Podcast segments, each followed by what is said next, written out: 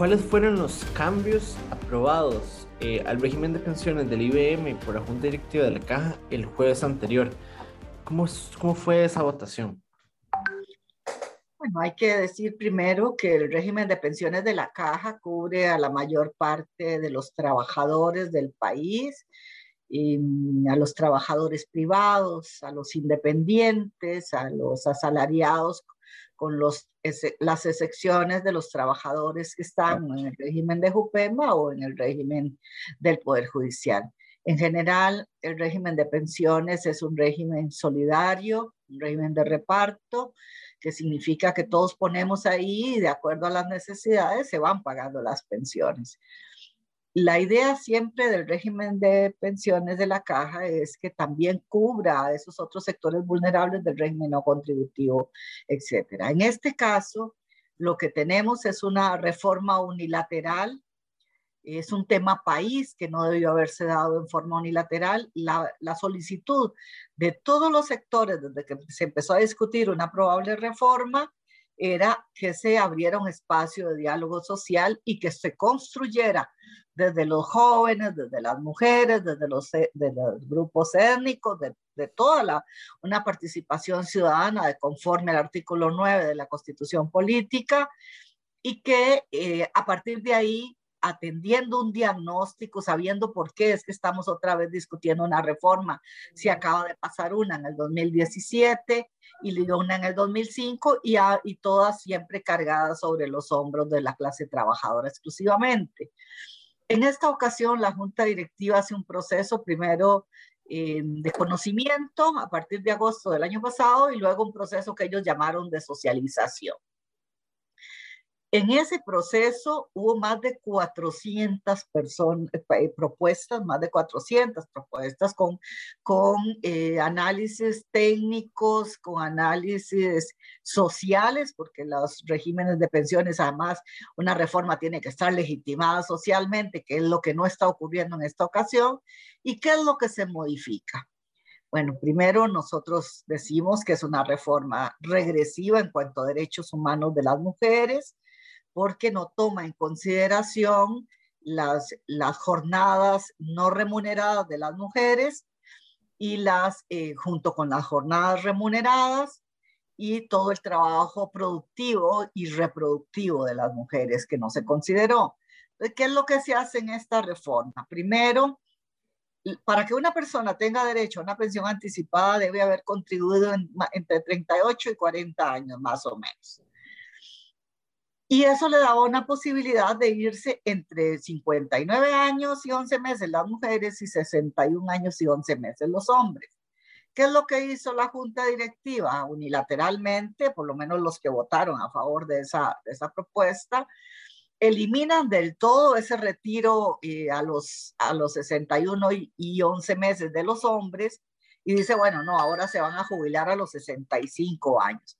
¿Qué significa eso para un trabajador, eh, un hombre que ya tenía 60 años o que tenía 59 años, que ya consideraba que su promesa, la promesa que le hicieron a él desde el régimen de pensiones, ya le permitiría jubilarse en tres o, o cuatro años, dependiendo de la, de la edad, ahora le dice no, en vez de usted jubilarse ya, espérese a los 65 años, siga contribuyendo y además tenga nuevas, nuevas reglas. Y en el caso de las mujeres, no les elimina el retiro anticipado, pero sí estamos pasando de 59 años y 11 meses a 63 años con 405 cuotas. Hay que haber, tener una larguísima vida con, eh, cotizante. No, no, a veces se dice una, una larga vida laboral. No, no es una larga vida laboral porque hay gente que trabaja 40 años y no tienen una sola cuota porque nunca le reportaron o porque nunca contribuyó al, al régimen. Pero entonces las mujeres ahora tienen que esperarse a los 63 años cuando su expectativa era que antes de los 60 ya se podía jubilar y ahora de un momento a otro le dicen ya no. Entonces van los hombres a los 65 y las mujeres a, a los 63. ¿Cuál es el, problema adicional? Eso es con la edad de retiro. Hay un aumento en la edad de retiro, evidentemente, por más bonito que lo quiera poner la gerencia de pensiones.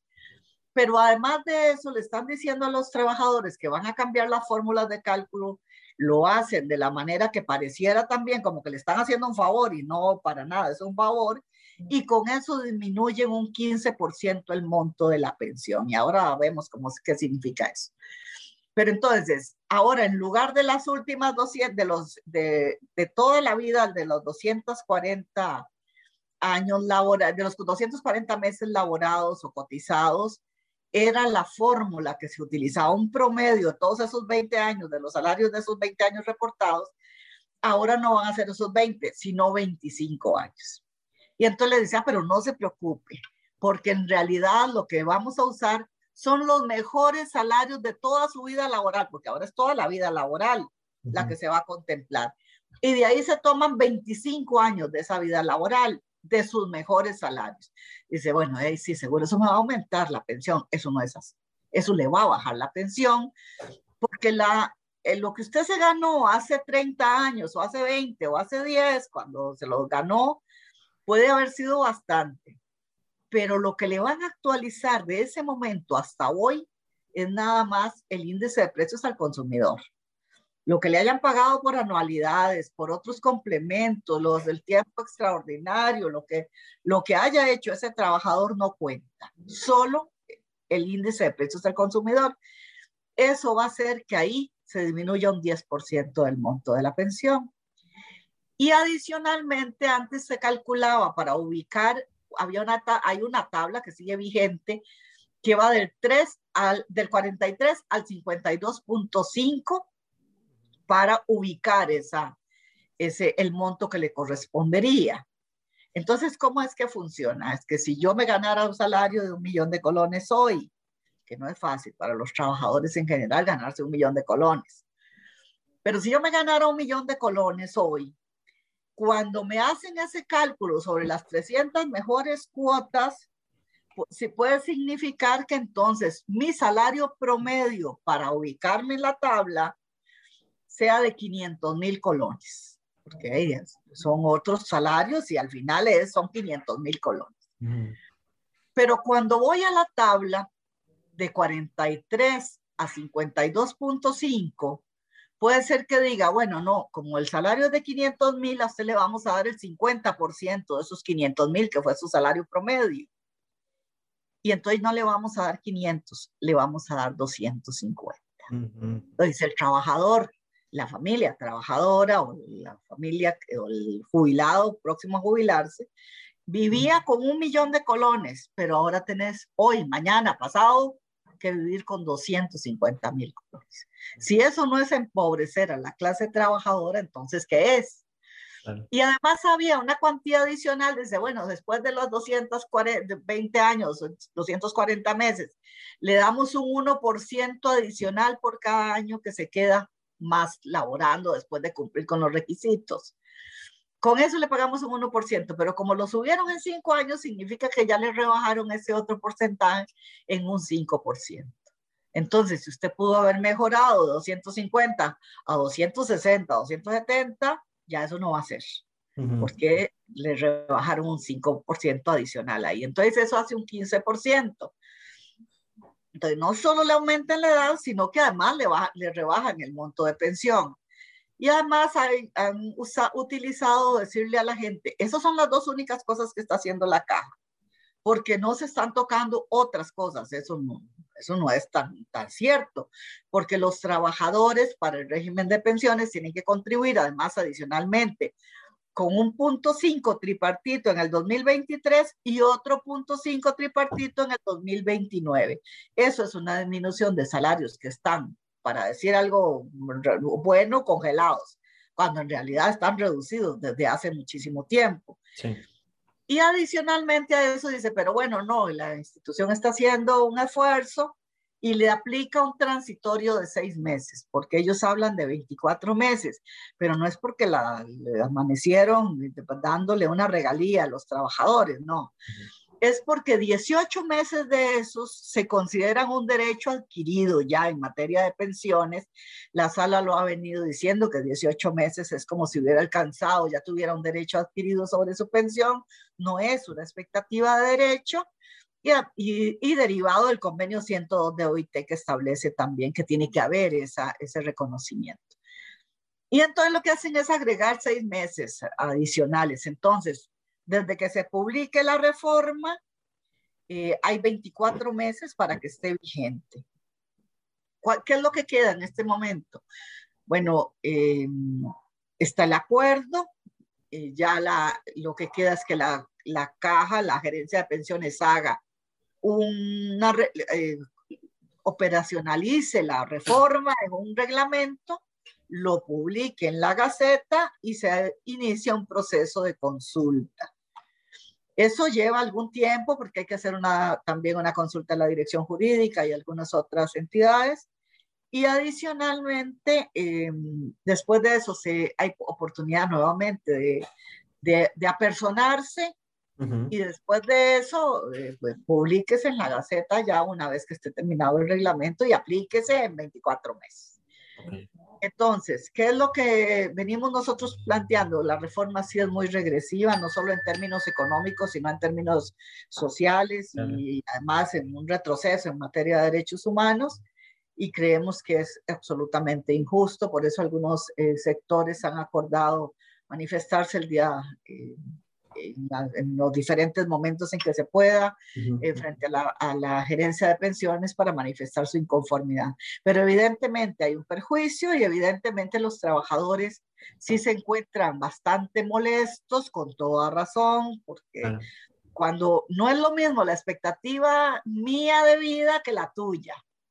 No es lo mismo para el que nace hoy que para el que nació hace 30 o 40 años, la expectativa de vida son distintas, y ahora, un avance en materia de salud, como es mejorar la expectativa de vida, casi que es un, casi que, está mal, ahora está mal.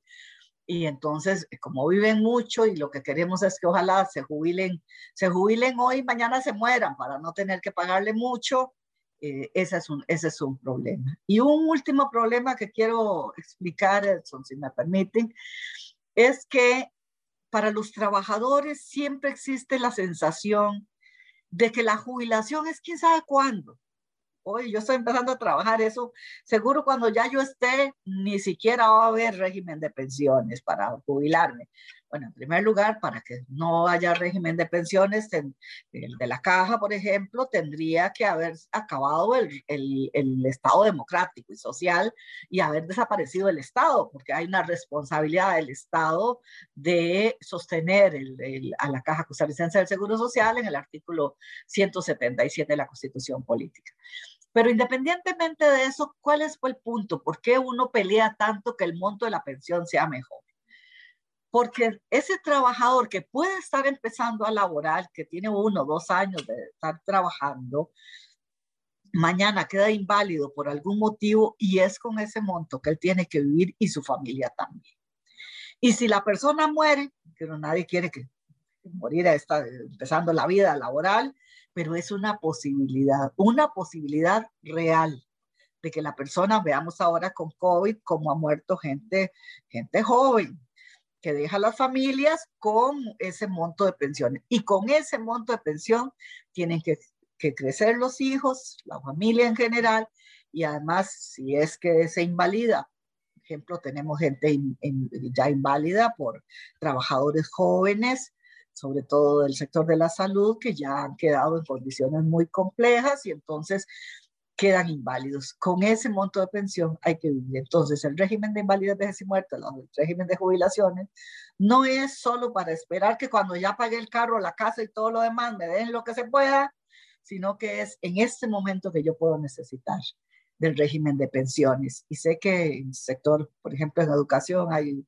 en universidades y en general hay unos 10.000 trabajadores que están adscritos al, al régimen de IBM y bueno, esta es la realidad y bueno, en el resto de sectores, el sector privado, que daba un ejemplo con, con un millón de colones, pero en el sector privado ganarse un millón de colones es, es un privilegio.